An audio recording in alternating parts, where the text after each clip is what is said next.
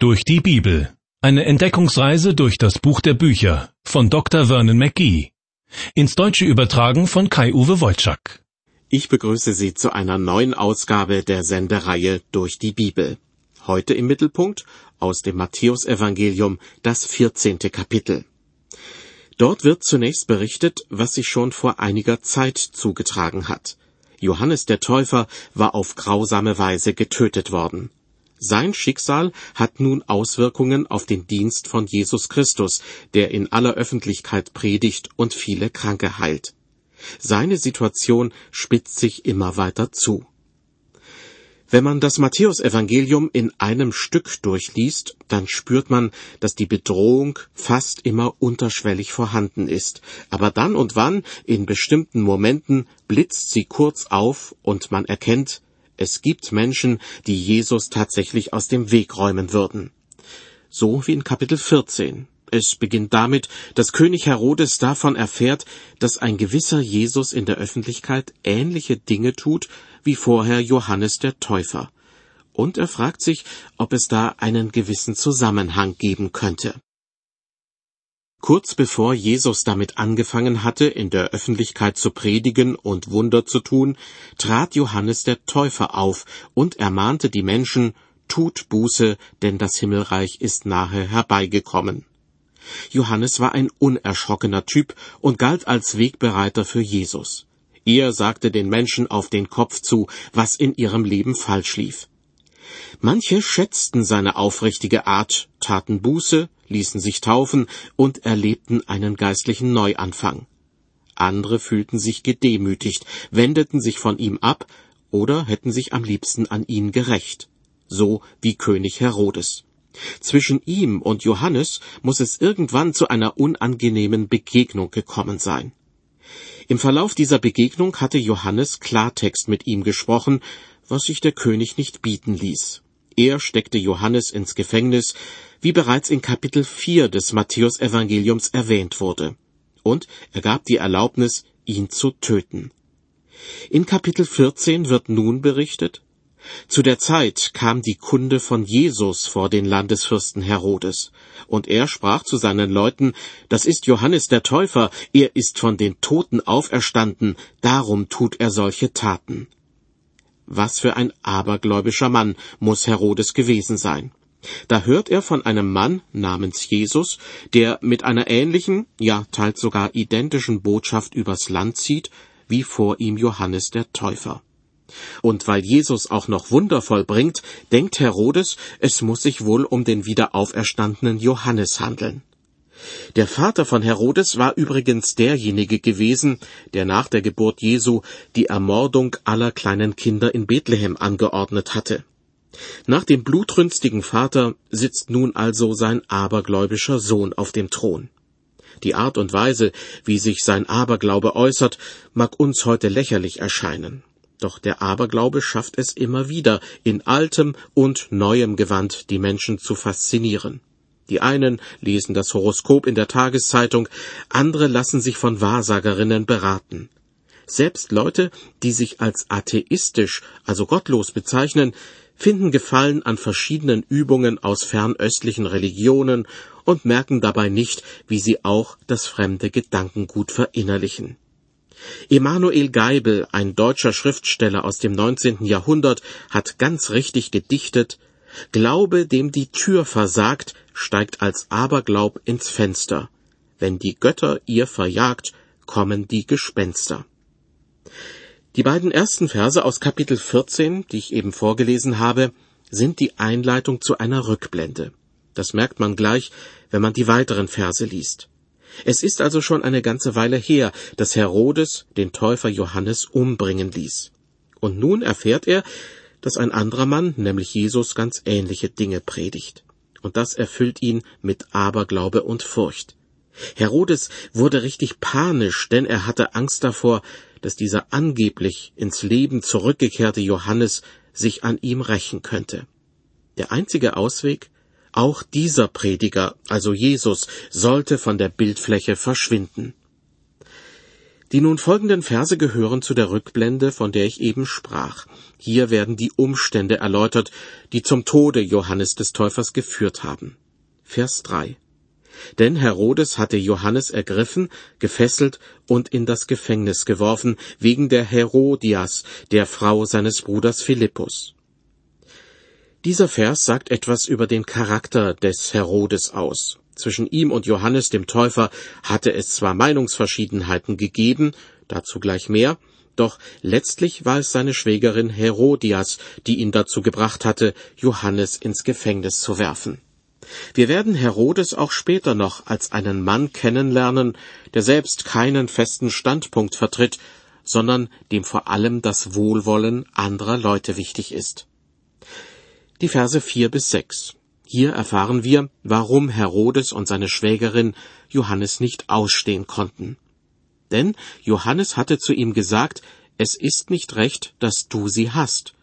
Und er hätte ihn gern getötet, fürchtete sich aber vor dem Volk, denn sie hielten ihn für einen Propheten.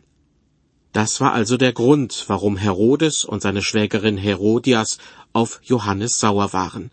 Johannes hatte sie dafür getadelt, dass sie miteinander eine Beziehung eingegangen waren. Was sprach gegen diese Beziehung? Nun, beide waren eigentlich schon mit anderen Partnern verheiratet. Doch Herodias hatte ihren Ehemann Philippus ganz einfach verlassen und Herodes seine Ehefrau verstoßen.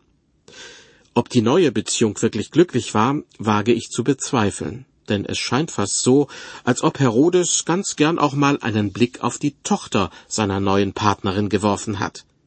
Denn in den Versen sechs bis sieben wird berichtet, als aber Herodes seinen Geburtstag beging, da tanzte die Tochter der Herodias vor ihnen. Das gefiel dem Herodes gut, darum versprach er ihr mit einem Eid, er wolle ihr geben, was sie fordern würde. Wahrscheinlich hat Herodes erwartet, dass sie sich eine hübsche Halskette oder eine neue Handtasche wünscht. Stattdessen fragte sie erst einmal ihre Frau Mama um Rat. Und die machte dem Familiennamen Herodes, der für allerlei Verbrechen steht, alle Ehre. Sie stachelte ihre Tochter auf, einen Wunsch zu äußern, der mit einer widerlichen und brutalen Tat verbunden sein würde. Und die Tochter der Herodias ging mit diesem Wunsch brav zu Herodes die Verse acht bis elf. Und wie sie zuvor von ihrer Mutter angestiftet war, sprach sie, Gib mir hier auf einer Schale das Haupt Johannes des Täufers. Und der König wurde traurig, doch wegen des Eides und derer, die mit ihm zu Tisch saßen, befahl er, es ihr zu geben, und schickte hin und ließ Johannes im Gefängnis enthaupten. Und sein Haupt wurde hereingetragen auf einer Schale und dem Mädchen gegeben und sie brachte es ihrer Mutter. Mutter und Tochter waren an Abgebrühtheit wohl kaum zu übertreffen. Aber auch das Vorgehen von König Herodes zeigt seinen miesen und vor allem schwachen Charakter. Möglicherweise hätte er ja noch versucht, Herodias und ihrer Tochter von ihrem perversen Wunsch abzubringen. Doch wegen des Eides und derer, die mit ihm zu Tisch saßen, so heißt es hier im Bibeltext, gab er den Befehl, Johannes zu enthaupten. Wieder einmal war es Herodes wichtig, was andere über ihn dachten. Sein eigenes Gewissen blieb dabei auf der Strecke. Allerdings zeigt dieser Vorfall auch, was das für eine Gesellschaft war, in der die Menschen damals lebten. Nicht umsonst wollte sich König Herodes vor seinen Gästen nicht die Blöße geben. Er wusste, dass sie von ihm erwarteten, dass er Johannes den Täufer tatsächlich einen Kopf kürzer machen lässt.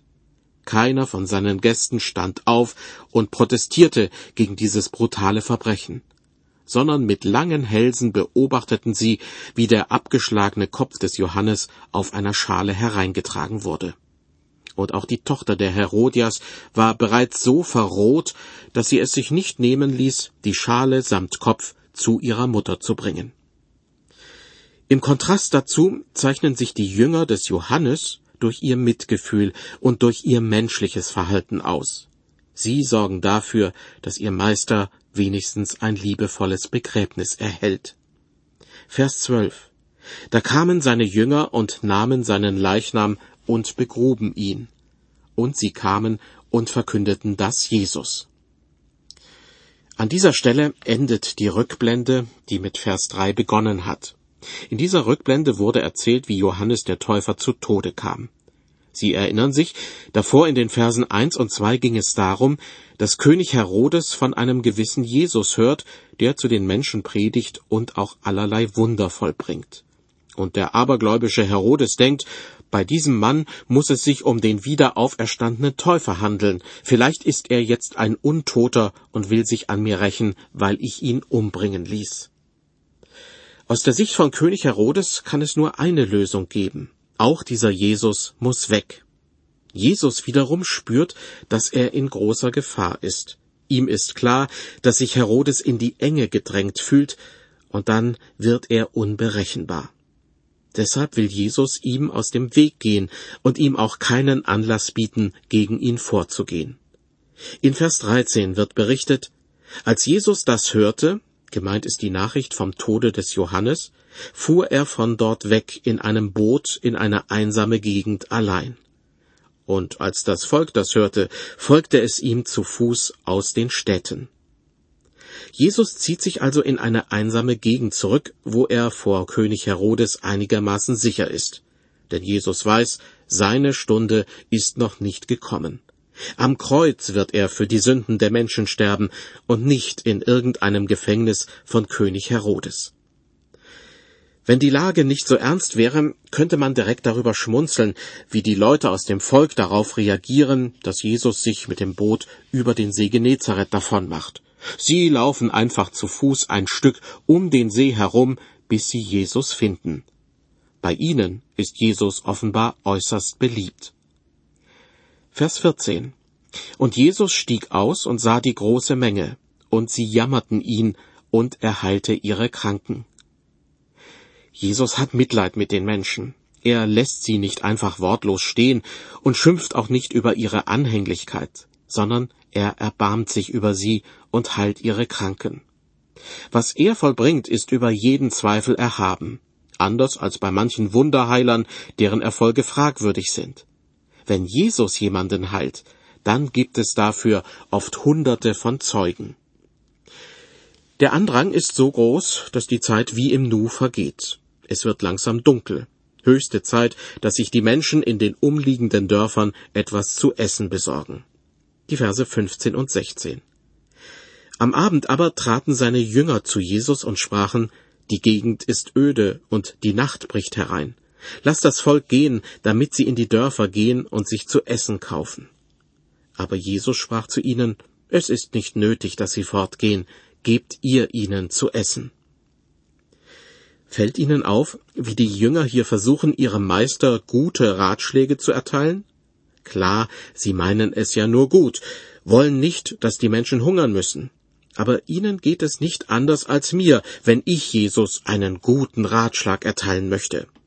Er erweist sich als der gute Hirte, der schon längst an die Bedürfnisse der Menschen gedacht hat.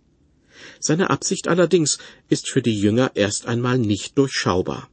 Vers 17. Sie sprachen zu ihm, wir haben hier nichts als fünf Brote und zwei Fische. Ich fürchte, dass christliche Gemeinden, natürlich im übertragenen Sinne, manchmal auch so handeln. Als Pastor habe ich die Erfahrung gemacht, dass sich immer wieder mal Menschen von außen zu uns in unsere Gemeinde gesellen. Wir freuen uns darüber und heißen sie auch herzlich willkommen. Doch dann stellt sich heraus, dass einige hauptsächlich deshalb die Nähe einer christlichen Gemeinde suchen, weil sie Probleme haben und sich bewusst oder unbewusst Hilfe erhoffen. Wenn wir das dann erkennen, erschrecken wir erstmal und verfallen dann in blinden Aktionismus. So nach dem Motto Probleme mit der Erziehung der Kinder, dann gehen Sie doch am besten zu einer Erziehungsberatungsstelle. Mehr Geld ausgegeben, als auf dem Konto vorhanden war? Ich kenne da eine prima Schuldnerberatungsstelle. Und wegen Ihrer Migräne kann ich Ihnen einen guten Arzt empfehlen. Bitte nicht falsch verstehen. Ich finde es gut, dass es Fachleute gibt, die uns mit Rat und Tat zur Seite stehen. Ich bin dafür, solche Fachleute aufzusuchen. Ja, ich halte es für falsch, in einem Krankheitsfall jahrelang um ein Wunder zu bitten, obwohl ein Wunder nicht nötig wäre, sondern nur ärztlicher Sachverstand. Aber wir sollten Leute, die in unsere Gemeinde kommen, nicht voreilig wegschicken. Denn wir können ihnen etwas geben, was sie in einer Beratungsstelle oder bei einem Arzt eher nicht bekommen, nämlich geistlichen Beistand. Wir können zuhören, mit ihnen oder für sie beten, mit ihnen in der Bibel lesen und ihnen unsere Freundschaft anbieten.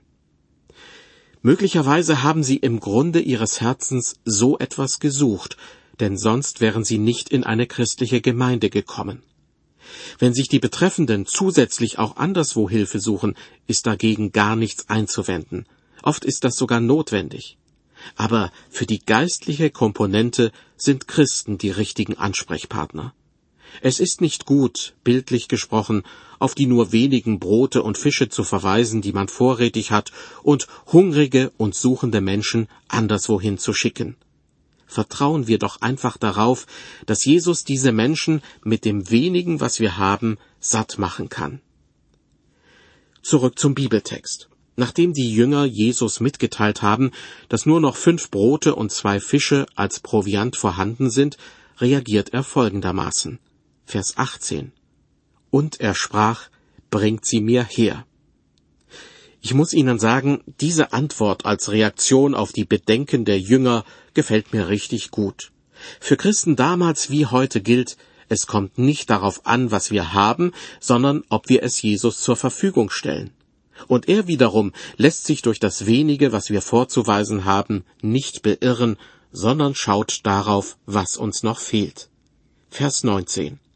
Und er ließ das Volk sich auf das Gras lagern und nahm die fünf Brote und die zwei Fische, sah auf zum Himmel, dankte und brach's und gab die Brote den Jüngern, und die Jünger gaben sie dem Volk. Ob die Jünger diesen Job wirklich gern getan haben, da bin ich mir nicht so sicher. Eben noch hatten sie sich wie der mehrköpfige Vorstand eines großen Unternehmens aufgeführt und ihrem Vorsitzenden empfohlen, die Leute in die Dörfer zu schicken und nun werden sie wie Kellner zu den Leuten geschickt, um ihnen das Essen zu bringen.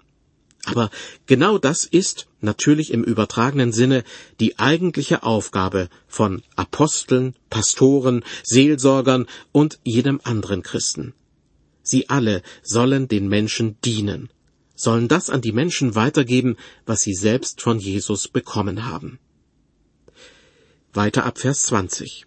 Und sie aßen alle und wurden satt und sammelten auf, was an Brocken übrig blieb, zwölf Körbe voll. Die aber gegessen hatten, waren etwa fünftausend Mann, ohne Frauen und Kinder. Wenn man die Frauen und Kinder mit einberechnet, waren es an diesem Abend vielleicht 15.000 Menschen, die Jesus satt gemacht hat. Allein die große Zahl an Menschen, die das miterlebt haben, mag dazu geführt haben, dass sich dieses Wunder überall herumgesprochen hat. Und das wiederum könnte der Grund dafür sein, dass die Speisung der 5000 das einzige Wunder ist, über das in allen vier Evangelien berichtet wird. Erinnern Sie sich noch an die Ausgangssituation vor der Speisung der 5000? Jesus war mit einem Boot über den See Genezareth gekommen, um sich in eine einsame Gegend zurückzuziehen. Denn König Herodes war auf die verrückte Idee gekommen, dass es sich bei Jesus um den wieder auferstandenen Johannes handeln könnte. Offenbar hielt es Jesus für besser, sich von Herodes und seinen Leuten fernzuhalten. Doch zahlreiche Leute hatten irgendwie mitbekommen, wohin sich Jesus zurückziehen wollte, und folgten ihm in Scharen, und zwar auf dem Landweg. Nachdem Jesus ihnen zu essen gegeben hat, sucht er nun nach einer Gelegenheit, um in Ruhe beten zu können. Weiter ab Vers 22. Und alsbald trieb Jesus seine Jünger, in das Boot zu steigen und vor ihm hinüberzufahren, bis er das Volk gehen ließe. Und als er das Volk hatte gehen lassen, stieg er allein auf einen Berg, um zu beten. Und am Abend war er dort allein.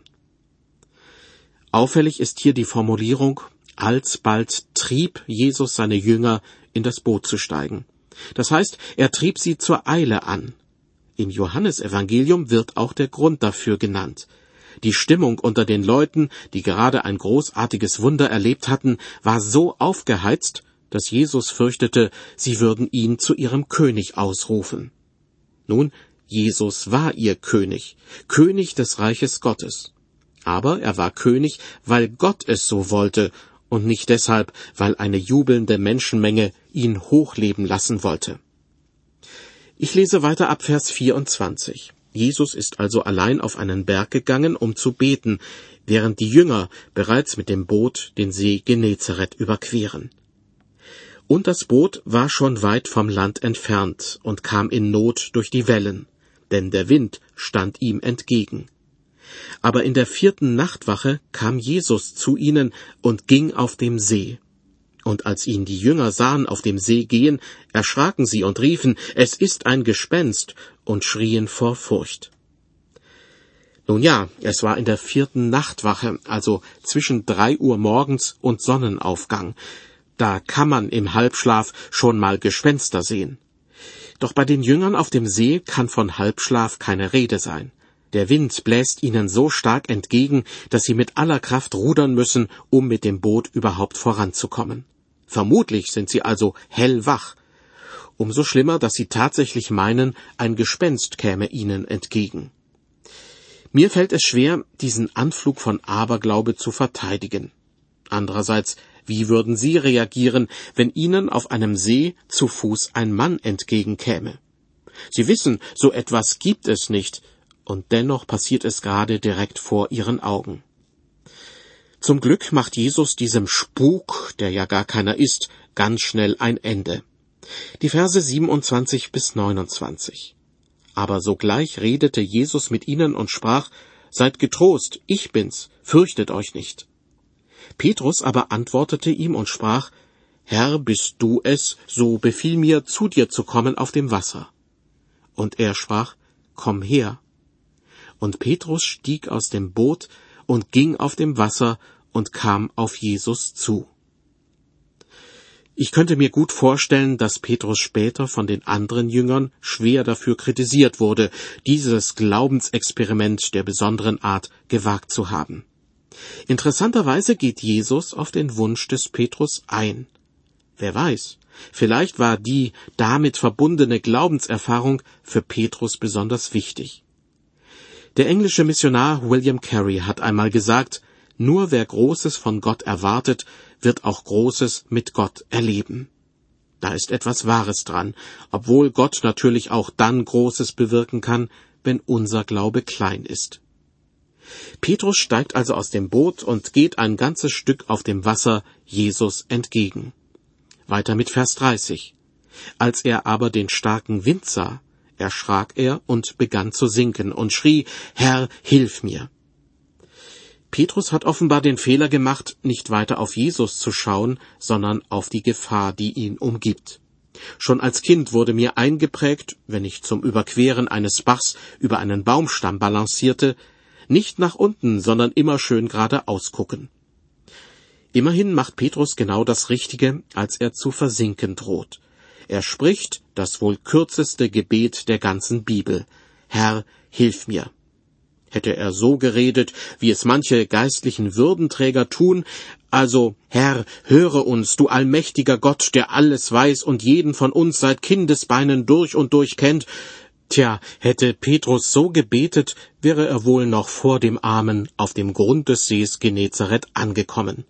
Herr, hilf mir, ein solches Gebet reicht im Notfall denn Jesus weiß, warum wir ihn anflehen. Ich lese weiter ab Vers 31. Jesus aber streckte sogleich die Hand aus und ergriff ihn und sprach zu ihm, Du Kleingläubiger, warum hast du gezweifelt? Und sie traten in das Boot, und der Wind legte sich. Die aber im Boot waren, fielen vor ihm nieder und sprachen, Du bist wahrhaftig Gottes Sohn. Dass Jesus seinen Jüngern zur Hilfe gekommen ist, dürfte für ihn eine pure Selbstverständlichkeit gewesen sein. Anderen Menschen hat er geholfen, warum also nicht auch seinen Jüngern?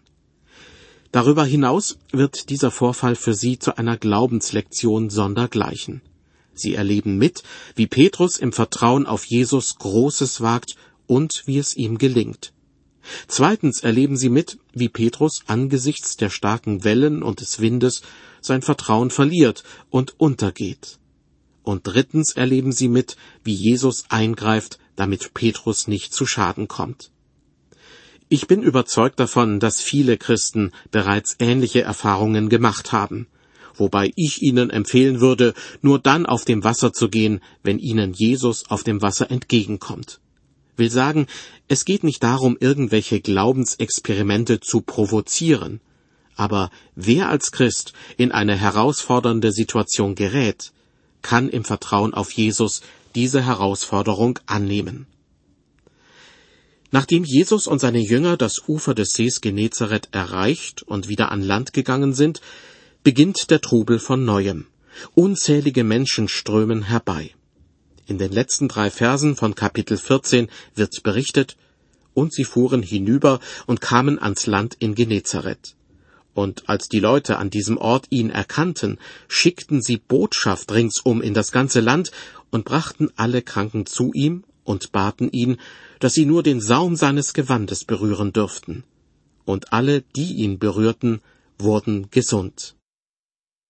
Ungefähr drei Jahre, so schätzt man, ist Jesus in der Öffentlichkeit unterwegs gewesen, hat gepredigt und Kranke geheilt. Die Reaktionen darauf waren recht unterschiedlich. Manche haben ihn dafür geliebt, andere haben ihn gehasst. Auch im 15. Kapitel des Matthäusevangeliums liegen Glaube und Unglaube, Verehrung und Ablehnung nah beieinander. Ich lade Sie herzlich ein, auch die nächste Ausgabe der Sendereihe durch die Bibel einzuschalten.